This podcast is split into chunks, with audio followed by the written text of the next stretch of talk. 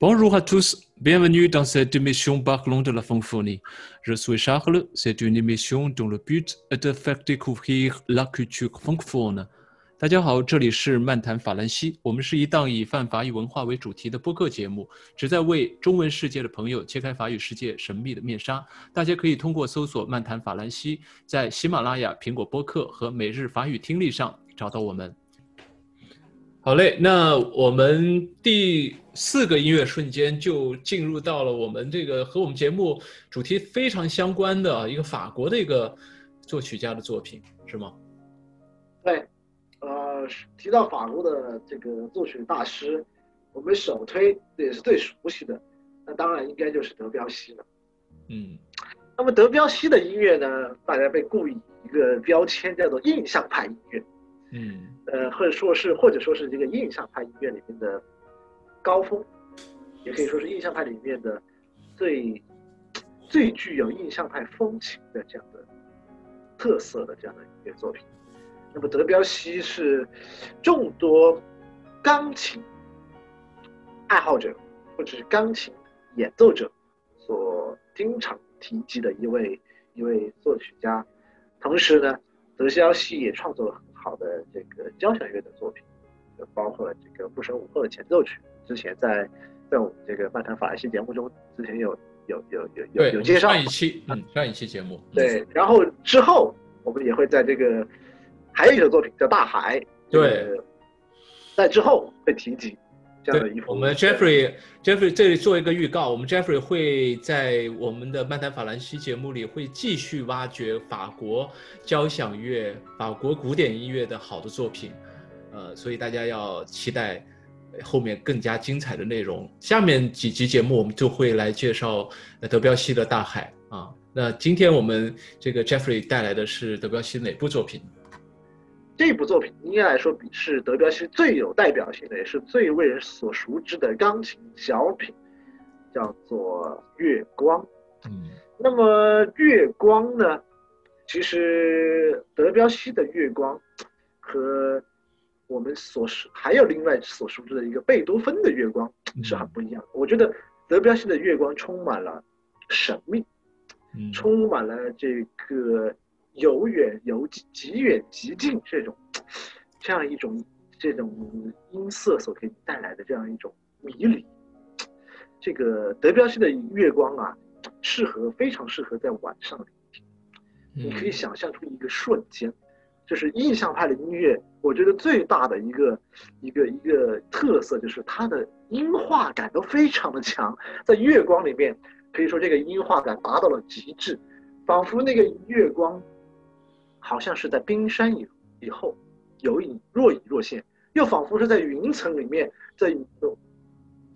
极近极远。所以这样的，就是德彪西所呈现的说这种带块状的这样的音色，就是你可以去听他的音乐，不是那种点状的，也不是连线的，是块状，是一块一块的。嗯，所以一块一块的音乐。给大家带来的那种聆听的享受和聆听的体验，是捉摸不透的，是带有神秘色彩的，是呃，这个音乐里面充满了很多的这样的场景变化。那个月光不是那么清晰的一一轮一轮弯月，也不是那种完全看不到任何光芒的黑夜，而是在云层里面在捉迷藏，或者说是你你所看到的那种非常远处的，在某个意象后面的月光，所以德彪西的这一版《月光》这样的一个钢琴小品，我觉得是法国的这样的音乐里面，或者说法兰西音乐里面的一个很高的代表。值得被大家，呃，每一个朋友去好好的聆听、欣赏。嗯，那今天你给我们带来的是哪个版本呢？我觉得德彪西的这个月光呢，有很多很多的钢琴家大师们都演奏过，但我觉得最特别的一个版本啊，我觉得也是最好的一个一个代表原创性的代表性的一个版本，是德彪西在一九一三年自己弹奏的《月光》，由作曲家本人。我想这个来演奏自己的作品的人不会太多，啊，不会太多，尤其是印象派里面应该是很少很少。对。当时我觉得好像二十世纪初的时候，这个录音技术还不是很发达，所以我是前前一段时间看到 QQ 音乐上有一个德彪西演奏德彪西的专辑，我就觉得很奇怪，Debussy play Debussy，为什么会呃那个时候我就觉得哎那个时候的技术还不能够达到说录唱片啊什么的吧？后来发现他是用那种纸带。录音的技术实际上是打点或者是怎么样，反正就是把这个触触键的长时长啊、节奏啊以及力度啊，可能通过纸带能够记录下来，然后再通过另外一个钢琴来复原，它可能是这样的一个方式来做的，对吧？没错，没错，没错，这个就是当时是这样子。呃，二世纪初有一这种技术是就是很很也比较成熟，就是有施坦威的这个有一台这样的复奏钢琴，然后。通过一部那个纸带再生的装置，所以就有了这样的，就有了这样的这个录制的结果。那么，什么是这个？我们就是在当年，在一百年前啊，一百年前以前的这样一个复奏钢琴，它是通过纸带记录钢琴家的所演奏的这个钢琴的声音。那么其实有一点点类似于我们那个打点计时器，我不知道大家这个小时候做实验有没有学过啊？这个，嗯嗯，呃就是相当于他在钢琴里面上的一台纸带的打孔机，把钢琴家那个弹奏的这个时间的原始记录记录在了纸带上，形成了那个长短不等、大小不一的指孔。我觉得这个就就就这个这个技术的，呃。虽然显得很古老，但非常具有科学的严谨的精神，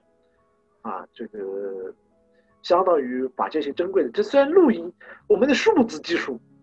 当时不不够发达，但是我们的记录的这个方法是非常科学的，对，通过这种时长不不一，所以重放的时候呢，把这个录音纸带就放在纸带上，可有这种啊可再生的这种装置里面，然后通过这个压缩空气。把它这个纸袋上的这个孔带动再生的这个装置来弹奏钢琴，所以相当于把纸袋上的这个录音呢给重放重现了。对，那个有一部电影是这个波兰斯基的法国电影叫《钢琴家》，其实就有一个这个这个片段是讲述这个通过纸袋来录制这个钢琴家当时那个叫埃德里安布布洛迪演的那个钢琴家演奏。曲目的演奏，他自己创作那个曲目的那个片段。对对对对对对对对对对，嗯，好嘞，那下面我们就来欣赏德彪西演奏自己的作品《月光》。